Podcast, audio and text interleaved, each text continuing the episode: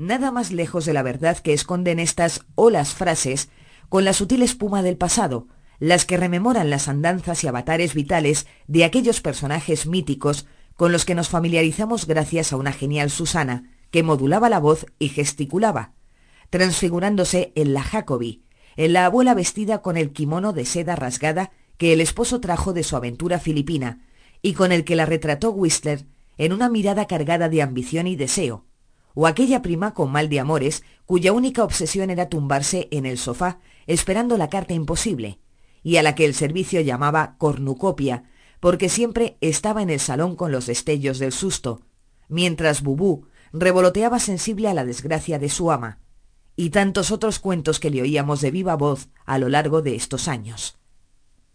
Pero Susana no es ni proustiana ni flobertiana. Lejos de mí cualquier insinuación a la Bovary, llegó a gritar en confesión memorable. Ni tampoco una mujer dispuesta a utilizar la escritura como medio de lucha posible.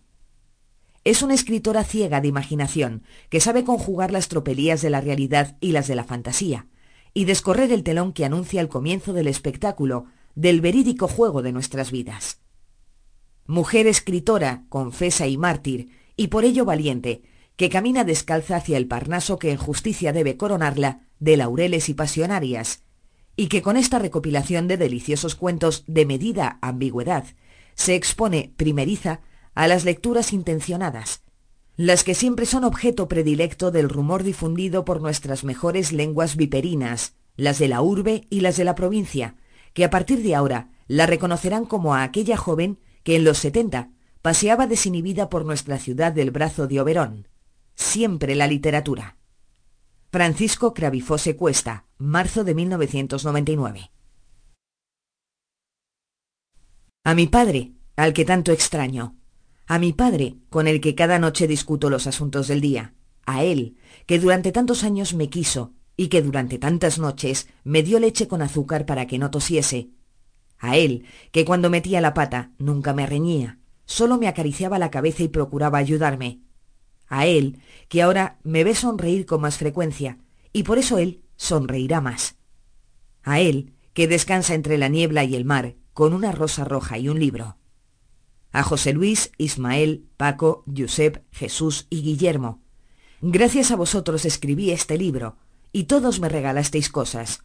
Una hija, cariño, confianza, rosas, puntos y comas, pasiones francesas del decimoctavo, palabras amables y una galaxia con nombre de reina. A todos vosotros os debo muchas cosas, a los seis. Todos aguantéis mis neuras en algún momento del día o de la noche, y sois buenos conmigo. De todos aprendí algo, bueno o malo, ¿qué más da? Todo sirve al conocimiento.